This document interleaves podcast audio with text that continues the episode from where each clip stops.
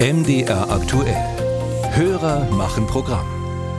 Und die Frage kommt heute aus Thüringen, wo es Anfang des Monats ja eine Razzia im Milieu der organisierten Kriminalität gegeben hat, wo es im Landtag einen Untersuchungsausschuss gibt, der sich mit den Mafiastrukturen im Land und den polizeilichen Ermittlungen beschäftigt. Und Jürgen Marschall fragt sich, wie kann man als Bürger eigentlich erkennen, ob ein italienisches Restaurant der Mafia dient? Schließlich wolle er weder alle Italiener vorverurteilen oder diskriminieren, noch dem organisierten Verbrechen Vorschub leisten. Jan Breuer hat nachgefragt. Wer im Internet nach italienischen Restaurants in Erfurt sucht, der wird schnell fündig. 18 Einträge weist die Suchmaschine aus. Bei einem Lokal steht der Verdacht im Raum, dass der Wirt Verbindungen hat zur organisierten Kriminalität. Anfang des Monats bekam er Besuch von der Polizei im Rahmen einer europaweiten Razzia, Operation Eureka. Der Wirt wurde dabei verhaftet. Die MDR aktuell Nachrichten vom 3. Mai. Den Behörden zufolge geht es um illegalen Drogenhandel und Geldwäsche. Drangheta-Clans würden im großen großen Stil Kokain aus Südamerika nach Europa schmuggeln und die Einnahmen über ein weltweites Netzwerk waschen. Seit mehr als 20 Jahren gibt es immer wieder Hinweise, dass die Ndrangheta in Erfurt und in anderen Thüringer Städten aktiv ist. Aber wie, und damit sind wir bei der Frage unseres Hörers, lässt sich erkennen, ob ein Restaurant dazugehört oder nicht? Lässt es sich überhaupt erkennen?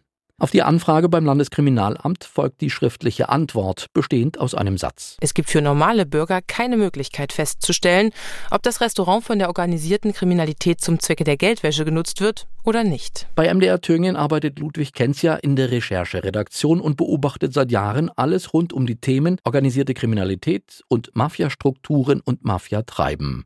Auch er sagt, auf den ersten oder zweiten Blick lässt sich nicht erkennen, ob überhaupt und wenn ja, in welchem Verhältnis der Eigentümer Eigentümer zur Mafia steht. Aufschlussreich sei höchstens der Blick auf die nähere Umgebung. Was anderes wäre es zum Beispiel, wenn das Restaurant sich sagen wir mal, in einer Ecke befinden würde, wo wirklich wenig Tagesgeschäft ist, aber trotzdem acht Kellner drin sind, wo man sich die Frage stellt, wie werden die bezahlt? In Erfurt gibt es ein solches Restaurant allerdings nicht. Trotzdem hält sich in der Thüringer Landeshauptstadt hartnäckig das Gerücht, alle italienischen Lokale seien in irgendeiner Form mit der Mafia verwoben.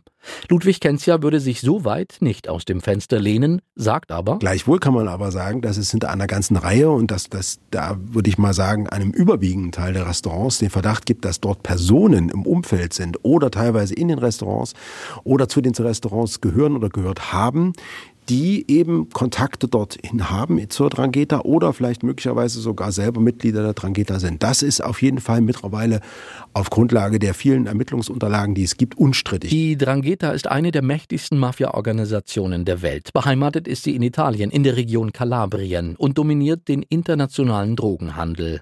Geld verdient wird ebenso mit Waffenhandel oder Geldwäsche. Geschätzter Umsatz mehr als 100 Milliarden Euro. Es gibt in Kalabrien rund 160 Clans mit etwa 6000 Mitgliedern. Wie viele davon sich in Thüringen aufhalten, kann keiner ganz genau sagen. Die Polizei führt eine Beobachtungsliste, darauf stehen etwa 75 Namen, wobei der wirkliche Kreis wesentlich größer sein dürfte. Das größte Problem, was, was, was glaube ich, Ermittlungsbehörden haben, ist, dass ähm, sehr viele junge Italiener nach Deutschland kommen, die zur Mafia gehören oder mutmaßlich gehören, aber die nirgendwo auffällig gewesen sind, weder in Italien noch in Deutschland. Und damit bist du erstmal so ein bisschen unterm Radar. Sagt Ludwig Kenzia aus der Rechercheredaktion von MDR Thüringen. Was nun also tun? Wer auf der wirklich sicheren Seite stehen und dem organisierten Verbrechen keinen Vorschub leisten will, der kann eigentlich rund um Erfurt nur eines tun selber italienisch kochen.